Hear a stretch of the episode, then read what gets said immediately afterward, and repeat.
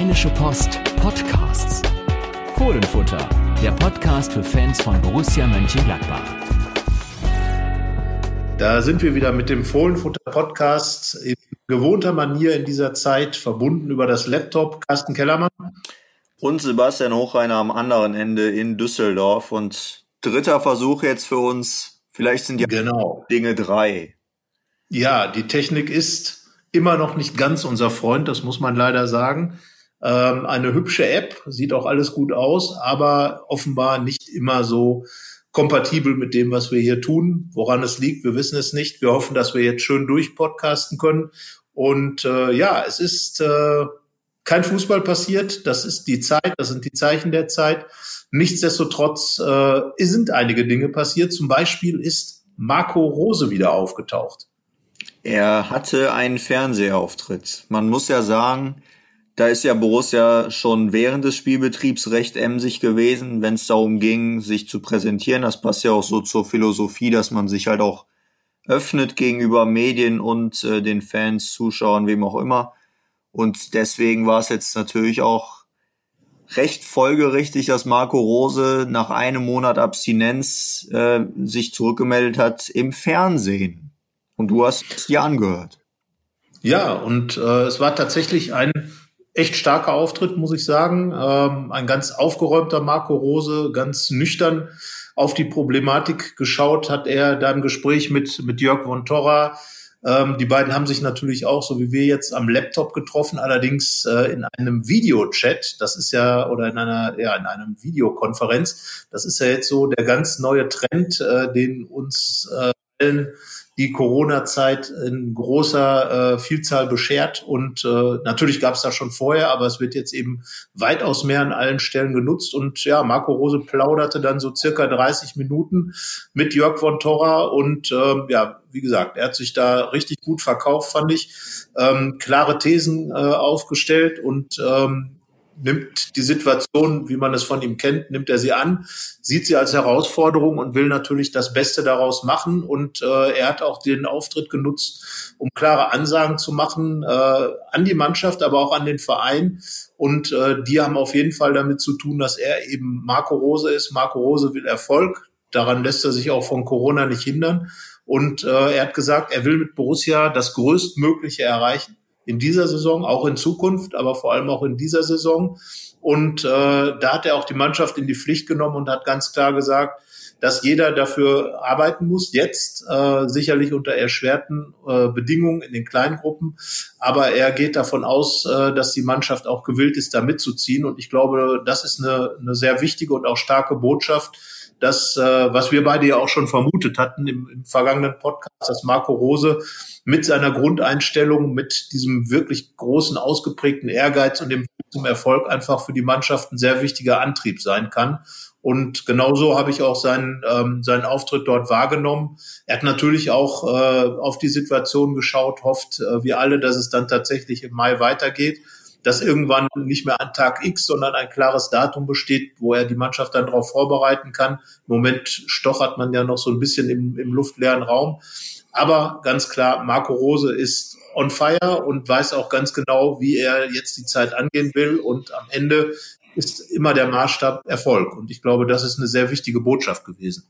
Aktuell soll ja die Erfolgszeit wieder am 9. Mai beginnen, beziehungsweise am Wochenende des 9. Mai morgen, wir haben ja heute Dienstag und nehmen diesen Podcast auf, morgen am Mittwoch sitzen ja die Ministerpräsidenten und die Bundeskanzlerin und Co. am Telefon zusammen und äh, entscheiden, wie sehr was gelockert wird und vielleicht gibt's dann ja auch erste Tendenzen, wie es beim Fußball läuft. Und wir haben ja in den vergangenen Wochen auch schon gesagt, dass jetzt die Spieler ihre Pflicht tun im Homeoffice oder auch auf dem Trainingsplatz aber jetzt natürlich der Trainer extrem gefordert sein wird. Das ist jetzt kein, äh, kein Fußball, wie, er, wie wir ihn sonst kennen, sondern das wird eine ganz besondere Herausforderung sein. Das sieht man ja auch an den Statements, ob jetzt von Borussia oder von anderen. Sebastian Kehl hat das, glaube ich, auch gesagt. Das wird etwas, was die Tabelle nochmal sehr durcheinander wirbeln kann. Und Christoph Kramer gibt das auch immer wieder gerne äh, von sich. Er ist ja auch gerade sehr präsent in den Medien. Das kennt man ja auch von ihm, dass äh, er das sehr gut bewältigt. Da ist er äh, einer, der vorausgeht bei Borussia. natürlich auch sportlich sonst, aber auch medial jetzt, ähm, dass diese Geisterspiele etwas ganz Besonderes sind und dass man irgendwie gar nicht so das richtige Gefühl für Bundesliga-Fußball bekommt, aber man, man muss da jetzt eben durch, wenn es soweit ist, weil das gerade die einzige Möglichkeit ist, um die Saison zu beenden. Und Borussia, man darf es alles nicht vergessen, will ja nächste Saison mit den Zuschauern wieder in der Champions League schöne Abende feiern und dafür muss man jetzt durch diese Zeit durch und da ist Marco Rose dann derjenige vorne mit der Borussia-Fahne, der die Mannschaft in die richtige Richtung führen muss. Genau, und äh, er hat im Prinzip genau dasselbe gesagt wie Kramer, der Marco Rose. Er hat äh, natürlich als jemand, für den Fußball extrem mit Emotionen zu tun hat, äh, der auch absolut das Publikum immer einbindet in, in so ein Spiel, äh, der, der mit den Emotionen dann auch als Trainer spielt, auf dem Platz spielt, hat ganz klar gesagt, dass er Geisterspiele natürlich überhaupt nicht mag ähm, weil einfach äh, es ein großer Verlust sei, wenn keine Zuschauer dabei sind, weil dann einfach äh, diese ganze Stimmung, die ein Fußballspiel ausmacht, die ein Bundesligaspiel ausmacht, äh, nicht vorhanden sei. Ähm, dass äh, diese Stimmung Gladbach auch schon viele Punkte gebracht hat in den, in den starken Heimspielen, die es bisher gemacht hat. Ähm, aber wie gesagt, Rose geht damit ganz nüchtern um und sagt, es ist wie es ist, äh, wir können es nicht ändern, gilt auch für Transfers im Übrigen, nimmt die Situation an, wir, wir nehmen dann das, was uns möglich gemacht wird.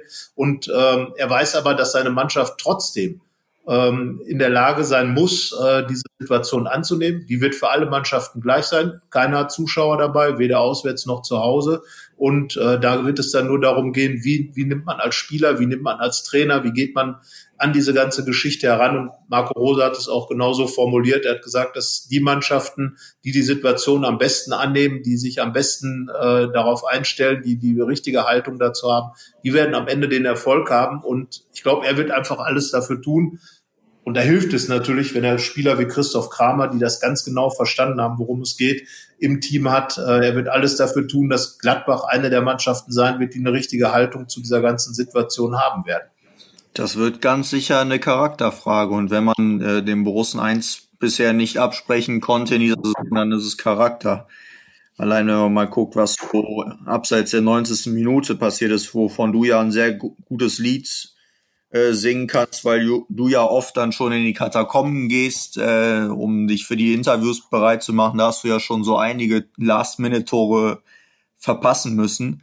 Und äh, ja, Charaktertest, sehr finanziell kostspieliger Charaktertest, wenn man äh, 30 Millionen für die Champions League veranschlagt. Und ähm, da kann man echt gespannt sein, was da passiert. Man hat natürlich jetzt den Eindruck, dass Borussia zumindest kopfmäßig sehr gut darauf vorbereitet ist. Und das ist ja auch äh, das, wie man die Mannschaft bisher so erlebt hat. Also sehr klar im Kopf, aufgeräumt und vor allem realistisch und dabei ambitioniert wie Marco Rose. Also Borussia jetzt zumindest für den Zeitpunkt, wo sie jetzt stehen kann, so dreieinhalb Wochen, bevor es hoffentlich wieder losgeht oder vier Wochen, ähm, ist das, glaube ich, ein ähm, ganz gutes Vorzeichen und dann mal abwarten, was so in den nächsten Wochen passiert und wie es dann tatsächlich laufen wird, wenn man weiß, das ist nun das Datum, auf das wir hinarbeiten. Ja, und ich glaube, ganz entscheidend wird sein, du hast ja eben schon die, äh, das äh, Treffen oder das Gespräch der Ministerpräsident mit der Kanzlerin Angela Merkel äh, gesagt, dass das stattfinden wird. Äh, jede kleine Lockerung, äh, die auch äh, in Richtung Kontaktverbot geht, wird natürlich ein Schritt hin sein zu diesem mehr zum Mannschaftstraining äh, hingeneigten Abläufen in den Trainings der Mannschaften, der Vereine, äh, die ja überall stattfinden.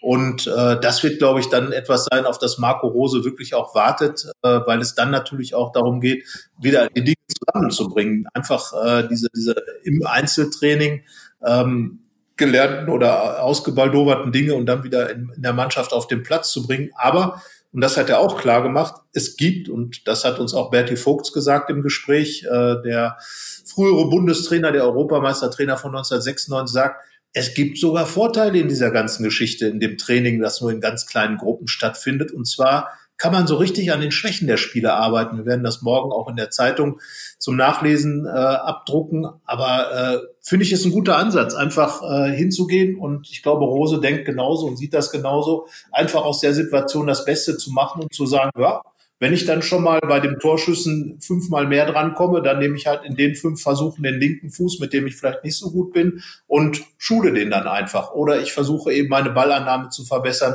Das Kopfballpendel hat Berti Vogts empfohlen, eine ganz alte Hacke natürlich dieses Teil. Aber warum nicht? Das Kopfballspiel zu verbessern ist mit Sicherheit äh, in, in heutigen Zeiten auch nicht gerade schlecht, weil immer mehr Standardsituationen da sind, weil immer mehr Standardsituationen Spiele entscheiden.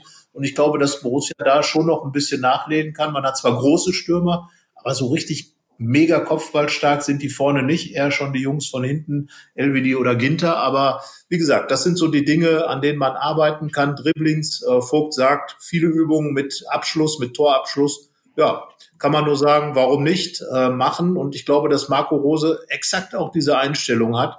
Wenn es schon so ist, dann mache ich das Beste draus. Er hat die Gruppen so zusammengestellt, dass äh, Mannschaftsteile zusammen sind, dass in jeder Gruppe, ähm, soweit ich hören konnte, ein Torwart dabei ist, dass also auch Torschüsse geübt werden können. Und auch da, wir haben ja doch ein paar Spiele gesehen, in denen wir schon gesagt haben, okay, da war ein bisschen mehr im Abschluss drin kann man ja ein bisschen dran feilen. Und ähm, ich denke einfach mal, dass die Borussen, du hast es schon gesagt, eine recht intelligente Mannschaft, dies auch wissen und äh, dann eben genau das tun, nämlich an den Schwächen arbeiten im kleinen Kreis. Ja, wir lernen ja gerade so, alle so ein bisschen das Beste aus der Situation zu machen. Das ist ja jetzt nicht nur fußballspezifisch. Aber klar, alles, was mit dem Ball ist, dafür ist jetzt natürlich mehr Zeit da. Nur wenn die Schwächen in den Zweikämpfen wären. Das wäre jetzt ein Problem. Denn das ist ja nach wie vor äh, verboten. Fußball, der Kontaktsport, darf momentan kein Kontaktsport sein. Aber klar, das hört man ja auch immer wieder von den Borussen, gerade so in Sachen Positionsspiel, Aufbauspiel, wo befindet man sich da? Ähm, und dann natürlich alles mit dem Ball. Das ist ja gerade äh, alles sehr willkommen, auch bei den Fußballern, dass die eben wieder auf dem Platz stehen können und vor allem die Kugel am Fuß haben. Und ähm, das wird sich jetzt so peu à peu steigern, denke ich mal. Und äh, auch die Freude wird sich steigern. Und dann hoffen wir alle, dass wir äh, in recht absehbarer Zeit dann auch Spiele sehen werden.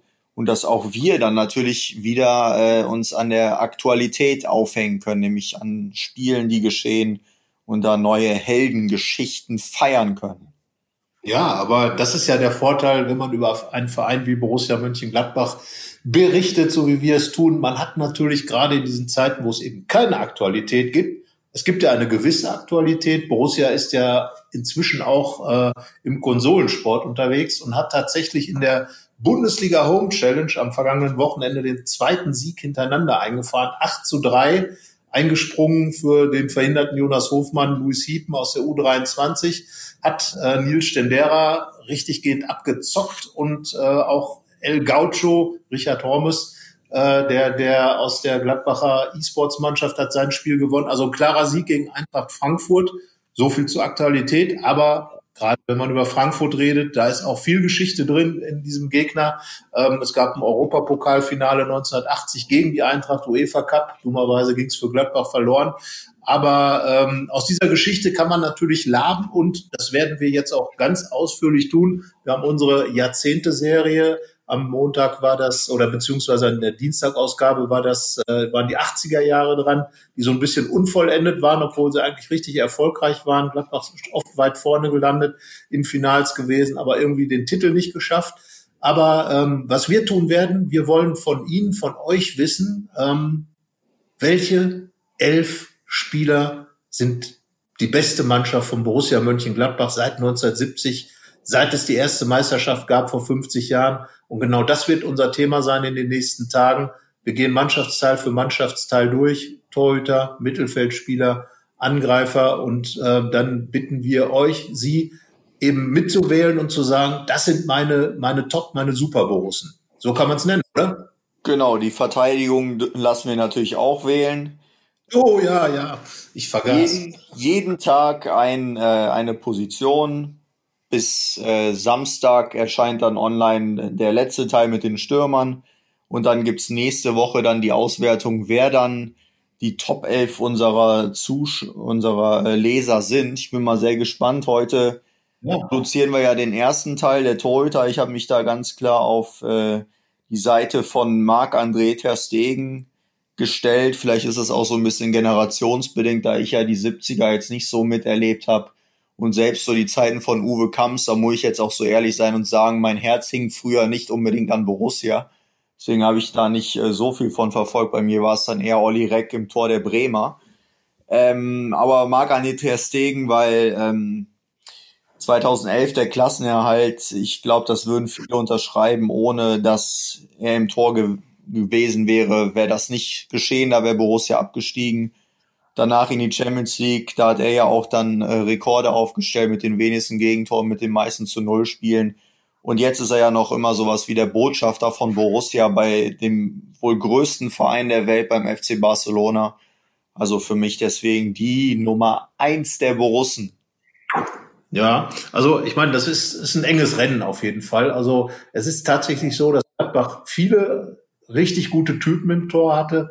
Man denke da mal an Uwe Kamps, der über 20 Jahre lang äh, Torwart der Gladbacher war und, und im Tor gestanden hat. Man denke an den langen Wolfgang Kneip äh, mit seinen fast zwei Metern, der der einzige äh, Borussen-Torwart in einem Champions League-Finale, damals noch im Finale der Landesmeister äh, gewesen ist. Man denke natürlich an Wolfgang Kleff und da muss ich sagen, dass der schon ähm, mindestens mal gleich auf mit der Stegen ist. Das ist der Torwart der, der Meistermannschaft. Und darf man nicht vergessen, Wolfgang Kleff war damals ein richtig moderner Torwart, der richtig gut Fußball spielen konnte, weil bei Hennes Weißweiler durfte man als Torwart immer im äh, 5 gegen 2 mitspielen und da hat sich Wolfgang Kleff dem Vernehmen nach sehr gut angestellt und er konnte auch immer ganz gut mit dem Ball umgehen. Also für die Zeit, als die Torhüter ja doch eher noch so sogenannte Shotstopper waren, also Leute, die einfach ihre Kiste sauber halten sollten, hat Wolfgang Kleff schon ordentlichen Ball gespielt, zumal die Borussen aufgrund ihrer Spielweise, wie auch heute, wenn Jan Sommer dahinter steht, ähm, relativ weit vorne gespielt haben, die Gladbacher, auch die Verteidiger und deswegen Wolfgang Kleff öfter mal in die Libero-Situation gekommen ist. Also da würde ich sagen, äh, auch aufgrund der, der langen Zeit, in der Borussen Torwart war, beide gleich auf, äh, ganz enges Rennen und ich glaube, das überlassen wir wirklich den, den, äh, den Fans das zu wählen. Wir dürfen Auf natürlich. Festlegen musst du dich schon auch, also nicht klein. Ja, dann bin ich, Ne? dann bin ich natürlich eher bei Wolfgang Kleff, weil der natürlich diese, diese ganz, ganz große Zeit mitgemacht hat. Der Mann hinter der Torfabrik, ein wenig immer im Schatten natürlich der großen Stürmer gestanden, der großen Mittelfeldspieler, aber einer, der eben die Meisterschaften gewonnen hat, der da war als Borussia Mönchengladbach, all das, was äh, hier, äh, hier jetzt ist, eigentlich in die, in die Wiege gelegt hat, äh, geboren wurde und eben aufgrund seiner, seiner Qualitäten, die er damals schon hatte und der langen Zeit, ist Wolfgang Kleff, glaube ich, die unumstrittene Nummer eins äh, aller Borussen-Leute. Marc-André Ter Stegen natürlich als Eigengewächs ganz nah dran, äh, knapp dahinter und auch Jan Sommer, das darf man nicht vergessen. Der ist im fünften Jahr bei Borussia. Ähm, und die beiden sind dann, würde ich sagen, die Kronprinzen von Wolfgang Kleff. So äh, werden wir es zumindest morgen mal sagen bei uns. Und äh, ja, also ich glaube, da wählt man wirklich auf einem ganz hohen Niveau, was die Gladbacher Torleute angeht. Richtig gute, gute Keeper dabei. Äh, Jörg Stiel hat's gegeben, Casey Keller, zwei absolute Typen in der Kiste gewesen. Ähm, Stiel war der erste ausländische Nummer eins bei Borussia. Casey Keller, einer, der ähm, in der Zeit, in der er hier war, wirklich richtig viel dazu beigetragen hat, dass Borussia auch damals nicht abgestiegen ist in einer ganz anderen Zeit. Es ist noch gar nicht so lange her, aber ähm, irgendwie war alles anders und äh, Casey Keller auch ein Typ, ähm, ein absoluter Hard Rock Fan und äh, wohnt in einer Burg, ja, in einer Burg in Anra. Wahnsinn. Und äh, ja, da waren echt schräge Typen dabei. Uli Sude, der Elfmeter-Töter, ähm, 84 im Pokalfinale gespielt. Also ähm, ich glaube, da haben sich die Leute wirklich einige schon vor, wenn, wenn sie sich da festlegen müssen. Ich bin auch sehr gespannt. Ich sage es aber auch, ältere Generation wird nicht an Kleff vorbeikommen und die jüngere Generation wird zu Ter Stegen halten. Wobei ich glaube, dass Jan Sommer ihm schon auf den Fersen sein wird. Ja, wir haben ja zuletzt schon die elf der vergangenen neun Jahre, also seit der Relegation wählen lassen und da war Ter Stegen etwas vor Sommer und ich denke mal, das wird sich auch nochmal widerspiegeln. Aber man merkt ja jetzt schon an der Torwartdiskussion, also anhand dieser Geschichte, die Borussia eben hat, ist das äh, jetzt auch ein Thema, an dem, glaube ich, sich viele Leute reiben werden und viele Leute Spaß haben werden, weil es gibt eben viele Namen, die es verdient hätten, in eine solche Elf zu kommen. Wir werden da unterschiedlicher Meinung sein, die äh, Leser sagen, sie werden, einige werden bestimmt meckern, weil unsere Vorauswahl falsch ist und irgendwelche, uns irgendwelche Spieler fehlen. Vieles wird generationenbedingt sein, wie man ja jetzt an uns beiden schon merkt. Du als äh, sehr alter Mensch und ich als sehr junger. da lügt er gleich zweimal dreckig. sehr junger und sehr alter. Ja, das ist so, genau. Aber das wird sicher etwas, worauf ich äh, sehr gespannt bin, wenn wir das dann ja. Anfang nächster Woche auswerten werden. Ja, das ist ja, das, das merkt man gerade bei einem Club wie Borussia immer wieder. Es gibt diese große Vergangenheit, aber ich glaube, die große Errungenschaft äh, der Gladbacher ist einfach, dass es, und, und darum ist auch Marc-André Testegen natürlich, äh, trotzdem er nicht so endlos lange wie Kamps, wie Kleff im Tor gestanden hat bei Borussia, aber er ist ein Eigengewächs, er ist Gladbacher und natürlich jetzt beim FC Barcelona einer der besten, wenn nicht sogar der beste Torwart der Welt geworden. Und äh, natürlich, das ist natürlich schon mal eine Figur, die da steht und äh, auch schon ziemlich monumental ist. Und natürlich dazu beigetragen hat, dass es eine Neuzeit von Borussia Mönchengladbach gibt, die es also wirklich mit diesen 70ern aufnehmen kann, äh, auch mit den 80ern, die genauso äh, eine, eine ganz, ganz wichtige große Zeit eigentlich für Borussia Mönchengladbach waren, wo es auch absolute Kultspieler gegeben hat auf allen Positionen. Also da ist Gladbach natürlich absoluter Fundus und äh, wahrscheinlich könnte man sofort zehn Mannschaften aufstellen, wenn man verschiedene Maßstäbe nehmen würde und äh, wahrscheinlich könnte man sogar irgendwie sagen, okay, wir stellen jetzt nur eine Mannschaft mit nur mit blonden Spielern, mit dunkelhaarigen Spielern auf, mit man könnte eine, eine Mannschaft äh, nur mit deutschen Borussen, mit mit aus mit Borussen aus dem Ausland ähm, und und und und. Also es wäre, äh, glaube ich, in ganz vielen Kategorien würde man ganz viele tolle Spieler finden Geht wahrscheinlich bei allen äh, so, ob das jetzt, wie gesagt, Bayern München, Werder Bremen, Borussia Dortmund ist. Aber Gladbach hat eben diesen Fundus und ich bin da auch sehr gespannt. Äh, solche Wahlen sind immer eine coole Aktion. Ein bisschen sind natürlich die jüngeren Generationen im Vorteil, weil wir werden ja äh, das Ganze auch online vor allem wählen lassen. Und ähm, das könnte natürlich dazu führen, dass die jüngere Generation ein wenig im Vorteil sein wird. Ähm, und vor allen Dingen müssen wir den Leuten jetzt schon mal eins sagen, Sie werden diese Geschichten bei RP Plus finden. Ja, das weiß ich nicht. Zumindest teilweise. So, vielleicht teilweise. Also RP Plus ist ja auf jeden Fall etwas, was uns nach wie vor begleitet. Wir, man merkt ja, wir lassen uns einiges einfallen in diesen Zeiten. Wir nutzen die Wochen, um auch mal Dinge fernab dessen zu machen, was wir sonst machen müssen, weil wir eben nicht so viel Aktualität haben. Deswegen besondere Einfälle gerade und einiges unter RP Plus und da seid ihr natürlich auch herzlich eingeladen, uns zu unterstützen. Der Link dafür ist rp-online.de slash Fohlenfutter-Angebot.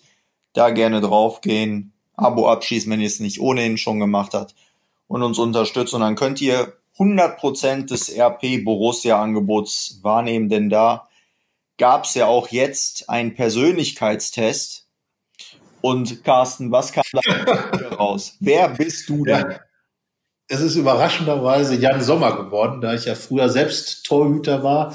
Ähm, würde ich jetzt sagen, lag das durchaus nahe, weil man sich dann ja in diesem Persönlichkeitstest tatsächlich auf die Positionen festlegen muss. Und ähm, ja, ich wäre Jan Sommer. Wahnsinn. Es gab ja auch noch zwei andere Torhüter. Also, ja, aber die wurden mir ja nicht vorgeschlagen. Also bei Sommer gab es eine hundertprozentige Übereinstimmung. Das okay. Ja, bei äh, mir, bei mir gab es keine hundertprozentige Übereinstimmung. Ich bin so ein Zwischending aus Tobias Strobel und Christoph Kramer.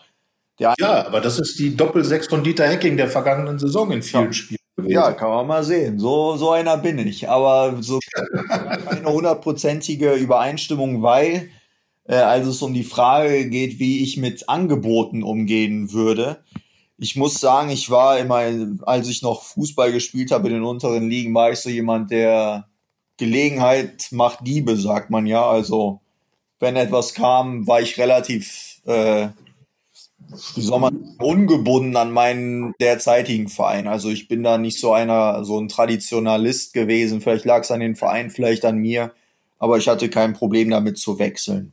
Das war der Unterschied. Ja, und dann kommt man zu Kramer. Die Borussen sind ja, das haben wir ja zuletzt mal äh, gesehen, sind ja sehr, sehr äh, treue Seelen, was Borussia Mönchengladbach angeht. Der treueste Club der Bundesliga oder vielmehr die Genau das. Genau das. Du hast halt Spieler wie Patrick Herrmann, wie Toni Janschke, der jetzt in seine 13. Saison geht. Äh, Patrick Herrmann aus dem Jugendinternat, Toni Janschke, äh, Jan Sommer, wie gesagt, ist auch schon äh, jetzt im, im sechsten Jahr da. Oskar Wendt, elend lange da. Also alles Spieler, Raphael, alle Spieler und auch ein Christoph Kramer, der, der ja auch schon eine riesen Borussen-Vergangenheit hat. Also eine Mannschaft, äh, die einfach äh, zusammensteht. Das merkt man natürlich auch. Äh, es wird immer wieder über die gute Stimmung in der Kabine gesprochen, weil eben wenig Fluktuation drin ist. Ich glaube, das ist auch eine Stärke des Vereins. Äh, an der äh, Führungsspitze natürlich auch. Klar, Trainerwechsel sind sind natürlich da, aber äh, wenn man schaut, Max Eberl, äh, das gesamte Präsidium, alle äh, total lange da. Und ich glaube, diese, diese, ähm, ja, diese Situation trägt auch dazu bei, dass man jetzt als Borussia Mönchengladbach in der Krise im Moment äh, tatsächlich einigermaßen äh, beruhigt mit der Situation umgehen kann, ohne sie natürlich zu unterschätzen. Also ja, also es sind viele Dinge, die für Borussia sprechen und ähm, dazu gehört eben auch, äh, dass man ja im Persönlichkeitstest der Gladbacher ähm, die ähm, ja diese Situation, dass man eben viel äh, abhanden kommt, dass man viel wechselt, die passt dann offenbar nicht so richtig rein. Weil ich habe tatsächlich äh, das angekreuzt, äh, wo es darum ging, dass man Angebote genau prüfen würde und nicht beim ersten beim ersten, ähm, bei der ersten Frage sofort weg wäre. Tja, das, äh, also das würde ich tatsächlich auch, würde ich mich schwer tun. Also ich habe auch überlegt, packt man sowas rein wie äh, für Geld würde ich auch nach China gehen. Da gibt's ja auch tatsächlich viele Fälle mittlerweile im Profifußball, aber ich glaube, äh, den jemand bei Borussia jetzt nachzusagen, dass er nur dem Ruf des Geldes hinterher rennt, das äh, ist, glaub, wäre, glaube ich, recht verwegen. Ich würde jetzt keinen der Spieler so einschätzen, dass es ihm jetzt nur um die Kohle geht, weil wir wissen ja alle, dass man natürlich bei Borussia nicht verarmt, aber dass das jetzt nicht der Verein ist, bei dem man die ganz große Mark oder den ganz großen Euro verdient. Und es auch einfach ein äh, Verein ist, der andere Werte vermittelt und es macht auf jeden Fall den Eindruck, als wenn die, wenn die Spieler diese Werte auch selbst in sich tragen. Genau, und äh, das sind ja auch Faktoren, warum äh, ähm, einfach Spieler auch nach Jahren noch beliebt sind. Wir hatten zuletzt eine Geschichte über Igor Demo, werden uns äh, in dieser Woche mal intensiver mit Ruhl Brauers beschäftigen. Zwei Spieler, die die gar nicht fußballerisch so unfassbar äh, super, super waren, aber die einfach immer das auf den Platz gebracht haben, was die Fans sehen wollen. Hundertprozentiges Engagement, die, äh, die sich einen Kultstatus erspielt haben. Äh, Demo, erste Fußballgott, ähm, die Leute sind immer noch äh, äh, da und, und rufen ihm das im, im äh, Netz dann zu, in den sozialen Netzwerken und äh, versuchen dann äh, einfach klar zu machen, dass solche Spieler immer Borussen bleiben werden. Und äh, auch diese Spieler, ob das ein Brauers ist, ob das ein Demo ist, die sagen immer wieder, wir sind Gladbacher, Gladbach ist ein wichtiger Teil in unserer Karriere, in unserem Leben. Und das zeigt einfach, dass, äh, dass dieser Club offenbar äh, da eine gewisse Strahlkraft hat. Ähm, Manchmal wurde ihm das auch schon äh, ein bisschen negativer ausgelegt, weil dann vielleicht alles ein bisschen zu nett war. Dann kam dieses Wort von der Wohlfühloase. Aber ich glaube, jetzt gerade in dieser ganzen Situation äh, zeigt sich einfach, dass es sehr hilfreich ist, so zusammenzustehen und dass man eben dann äh, auch dieses Gefühl dann weiterhin transportiert. Aber dann kommt Marco Rose wieder ins Spiel, dass man genau mit diesem Faktor aus diesem gesamten Wohlfühlgefüge hinaus trotzdem ehrgeizig, trotzdem erfolgsgeil zu sein, sage ich jetzt mal. Man darf das ja im Podcast eher mal fallen lassen, solche Worte, als, als wenn man sie schreibt. Ähm, das ist dann, glaube ich, der Faktor, den Marco Rose mit reinbringt, ohne die anderen Werte, über die du schon gesprochen hast, dann auch zu verraten. Absolut. Und das äh, will ja Borussia offenbar in einem recht trendigen Dress in der nächsten Saison machen. Oh ja. Wenn wir uns erinnern, vor einem Jahr, da gab es ja riesige Diskussionen um die neuen Trikots von Borussia, gerade das Heimtrikot mit den Schwaden, die die Hitze des Borussia-Parks symbolisieren sollen. Das ist eine große Diskussion. Und jetzt gibt's ja offenbar eine ganz neue Farbe beim Europa-Trikot, das Event-Trikot. Mintgrün. Ich glaube, Wahnsinn. genau das Richtige für dich, oder? Ja, ich habe schon bestellt. Also äh, zunächst einmal wird Borussia weitgehend klassisch unterwegs sein. Weiß zu Hause, ganz in Schwarz auswärts. Das sind die, die originalen Vereinsfarben. Und äh, dann wagt man richtig was äh, offenbar. Also äh, das Portal Footy Headlines, äh, was in diesen Sachen immer extrem gut informiert ist, hat äh, diese Trikot-Animationen geleakt und äh, lag in den vergangenen Jahren immer richtig gut. Und äh, ja, das äh, dieses mintige, äh, ich glaube, der FC Barcelona war schon mal so unterwegs, äh, ja. unter anderem. Ähm, ich glaube sogar auch. Ich glaube, das war mehr in die Neon-Richtung. Ja, wobei, wenn man mal so die ganz alten, und da sind wir wieder, Borussia hat eben eine Geschichte, die ganz alten äh, Bilder sich mal durchkramt, also natürlich gab es da schon das, äh, die Farbfotografie, ähm, weil sonst wäre es ja schwierig, das, was ich jetzt sage, nachzuvollziehen es gab schon wirklich krasse Grüntöne in der Geschichte von Borussia Mönchengladbach. Also beispielsweise ein, ein Auswärtstrikot, was also wirklich schon auch fast Neon war und ähm, auch in den Jahren vorher schon doch sehr leuchtende Grüntöne teilweise kombiniert mit Grau, mit Weiß. Aber dieses Mint wird dann noch mal was anderes sein und äh, das Webmuster soll dann so ein bisschen an die an die Geschichte von Mönchengladbach als ähm, als Textilstadt eben auch erinnern, als das Manchester vom Niederrhein, so wurde es ja früher genannt. Ähm, ich bin sehr gespannt, äh, wenn also diese drei Prognosen und ich gehe so fast ein bisschen davon aus, ohne dass wir es wirklich genau wissen, ähm, da richtig liegen, äh, dann wird das eine spannende Kombination. Ähm, und in der Trikotfrage ist es wie in der, in der äh, liebste Mannschaftsfrage Generationenkonflikt. Wir waren uns ja auch einig, dass äh, du, glaube ich, das Schwadentrikot gut fandest. Ich fand dann eher das äh, blaue, etwas konservativere Trikot gut. Jetzt ist natürlich das schwarze, komplett schwarze Outfit mein Favorit, solange nicht irgendwelche Spielereien dran sind. Komplett äh, schwarz ist klar. Wer dich schon weiß das. ja, schwarz ist auch eine schöne Farbe. Da wird jetzt der ein oder andere äh, Kunsthistoriker beziehungsweise Schwarz macht schlank. Ne?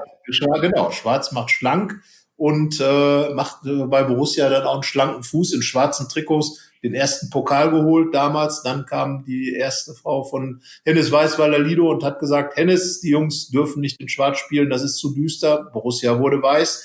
Aber dann irgendwann 1996 fuhr man nach London und plötzlich kam man in schwarzen Trikots ins Stadion von Arsenal in Highbury und dann siegte man 3 zu 2 ganz in schwarz. Also alles hat seine Geschichte bei Borussia und äh, ja, wir sind gespannt. Das Mint-Trikot, das Event-Trikot wäre ja dann das für die Champions League im besten Fall, oder?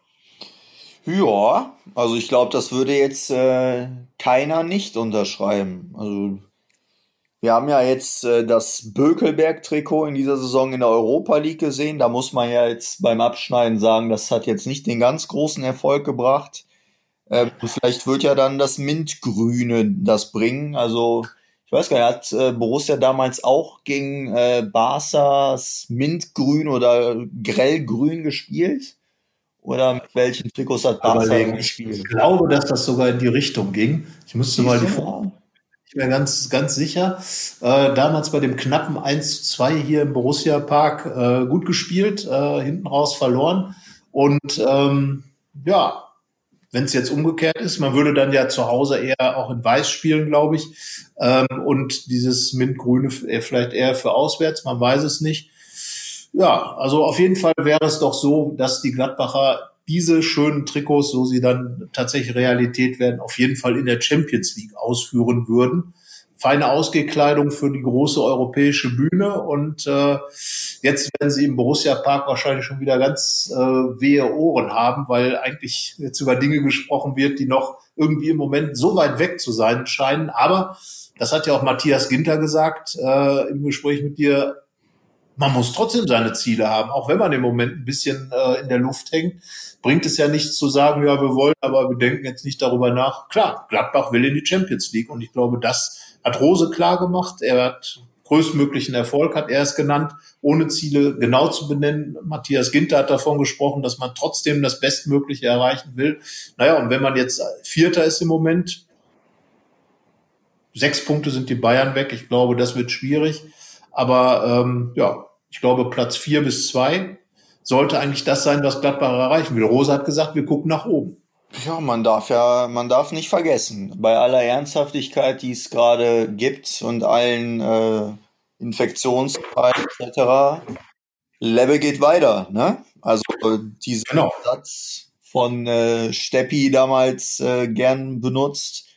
Der hat jetzt wahrscheinlich äh, mehr denn je Bedeutung. Also man muss schon auch gucken, dass es danach wieder weitergeht und das eben, wie wir ja am Anfang dieses Podcasts dann auch besprochen haben, dass dann der sportliche Fokus schon auch da sein muss, weil durch diesen sportlichen Erfolg sichert man die Zukunft und vor allem ganz, ganz viel Geld, das auch wenn sich die Summen äh, etwas nach unten verschieben sollten, das Portal Transfermarkt.de hat seine Marktwerte jetzt auch angepasst.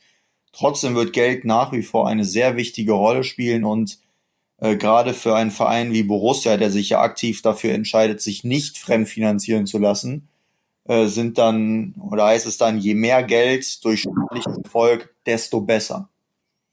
Ja, das ist ja auch das alte Prinzip, äh, das, das Gladbach eigentlich schon immer hatte. Da man bezieht sich auf die eigene Geschichte, man gibt aus, was man hat und nicht das, was man nicht hat. Das hat Helmut Grashoff gesagt, das sagt auch Max Eberl und das sagt auch Stefan Schippers, der Geschäftsführer jetzt immer. Und man ist eben ein Verein, der Spieler entwickelt. Ich will nicht sagen ausbildet, sondern wirklich entwickelt, zu Top-Spielern entwickelt. Granit Xhaka für 45 Millionen ist ja der absolute Top-Einkauf. Ähm, in vergangenen Zeiten immer wieder Günther Netzer ging zu Madrid, Rainer Bonhoff zu Valencia und, und, und Matthäus dann in den 80ern zum FC Bayern, Effenberg. Also immer wieder Spieler rausgebracht. Marco Reus in der Neuzeit, äh, Marc-André Testegen natürlich die für viel Geld äh, den Club gewechselt haben und immer dann auch zu Vereinen gegangen sind, wo man sagen kann, ja, das ist dann wirklich der nächste Schritt zu einem Top-Verein äh, in Spanien, in England, wo auch immer. Also äh, von daher würde ich sagen, das Prinzip wird Borussia immer begleiten. Auch die Fans, dass man immer wieder Abschied nehmen muss von, von tollen Spielern. Es wird ja jetzt natürlich schon über Thuram, über äh, Zakaria geredet. Was wird aus denen in der neuen Saison? Wo bleiben die dann ab? Ähm, aber ich glaube, wenn Borussia es tatsächlich schafft, dieses von uns eben formulierte zu erreichen, äh, dann wird die Mannschaft vielleicht auch weitgehend zusammenbleiben, weil dieser Transfermarkt vielleicht gar nicht so in Rage gerät in diesem Sommer, weil viele Vereine erstmal gucken müssen, wo sie bleiben, ob sie überhaupt irgendwo bleiben. Und ähm, ja, das könnte gerade den Gladbachern, das hat Marco Rose auch gesagt, vielleicht sogar ein bisschen entgegenkommen, dieses Ganze, was gerade passiert. Ja, vielleicht gibt's gar nicht die ganz große Verlockung, die es sonst eben so gibt durch die äh, sehr ja. vermögenden Vereine, weil auch die leiden natürlich darunter, wenn auch in einem anderen Maße. Aber äh, es gibt ja gerade viele, die sagen, man sollte vielleicht aus der Situation auch etwas lernen und vielleicht ist es ja dann auch mal ähm, zufrieden zu sein mit dem, was man hat, nicht gleich den Sprung äh, wagen zu wollen, weil man ein bisschen mehr Geld verdient oder weil der große Club ähm, anklopft, sondern dass man vielleicht auch sagt, hier bei Borussia, das funktioniert sportlich. Man hat gesehen, in Krisenzeiten steht man zusammen und schafft richtig was.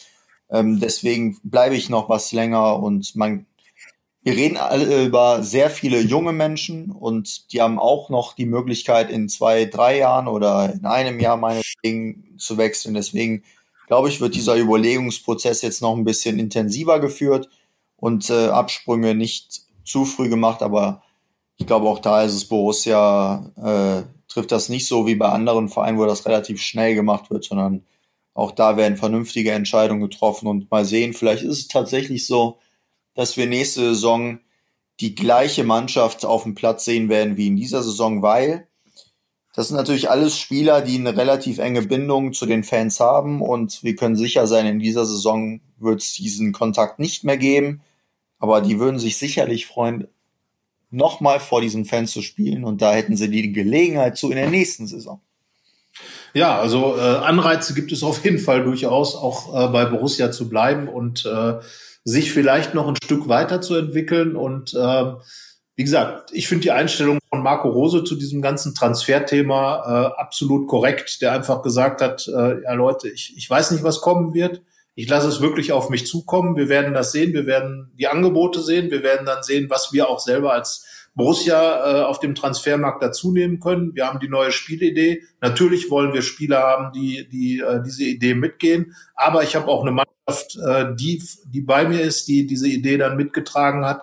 Spieler, von denen ich weiß, wie sie sind. Also ich glaube, Marco Rose ist ein Trainer, der einfach die Situation nimmt, wie sie ist und äh, dann äh, das Beste daraus machen will, wie schon gesagt. Und ich glaube, das ist im Moment äh, die Einstellung, mit der man auch am weitesten kommen wird, ähm, ohne, ohne sich da zu verbiegen. Und ähm, ja, ich bin mal gespannt. Äh, vielleicht wird es ja ein ganz, ganz ruhiger Transfersommer. Ähm, wir beiden sind ja jetzt mal schon mit darauf eingegangen. schade. Ja, ich weiß. Du bist ja groß, ein großer Freund der Transfer.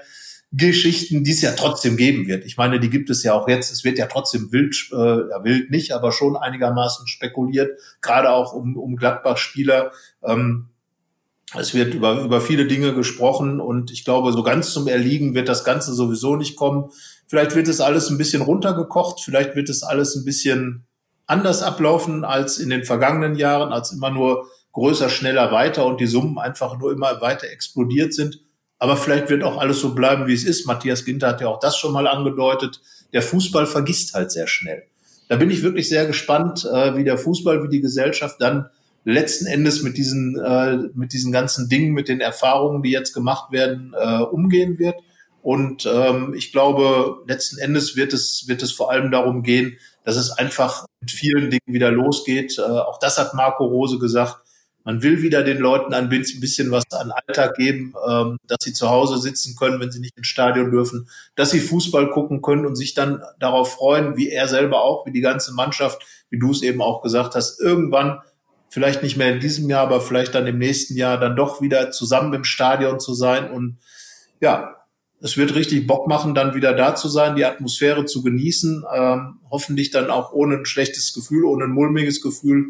Und das ist ja im Moment das Ziel. Und ich denke mal, da werden die nächsten Tage dann schon wieder neue Perspektiven geben. Da werden sie im Borussia Park auch alle genau drauf warten. Und ähm, je mehr Richtung Mannschaftstraining es geht, desto mehr wird es auch wieder in Richtung Spiele gehen. Ja, spannende, seltsame Zeiten würde ich es mal nennen. Ja, wir wissen jeden Tag ein bisschen mehr, ein bisschen was anderes und in einer Woche wissen wir noch viel mehr. Da werden wir uns ja dann wieder melden ähm, mit unserem Podcast. Wenn es irgendwelche Fragen an uns gibt, bitte gerne. Wir freuen uns über eure Zuschriften. Fohlenfutter.rp-online ist die Adresse und äh, schickt uns Fragen, die wir behandeln sollen, die ihr habt, wie auch immer. Feel free, sagt man so schön, schreibt uns und dann hören wir uns in einer Woche wieder mit diesem Podcast und Carsten, dir und natürlich allen anderen bleibt gesund und vielleicht sehen wir uns ja relativ bald dann wieder.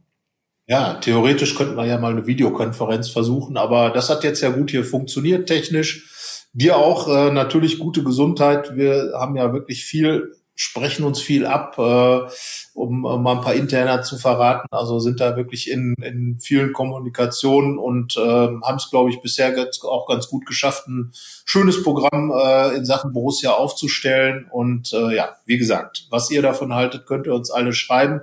Wir schauen auch ab und zu mal rein in die Postfächer und äh, ja, nächste Woche werden wir wieder sprechen wir sind gespannt, worüber. Wir werden auf jeden Fall eine neue Entwicklung haben. Davon kann man ausgehen. Und ähm, ja, wir hoffen auf immer mehr Fußball, oder? Oh ja. Oh ja. In diesem Sinne. Tschüss. Bis nächste Woche. Mehr bei uns im Netz www.rp-online.de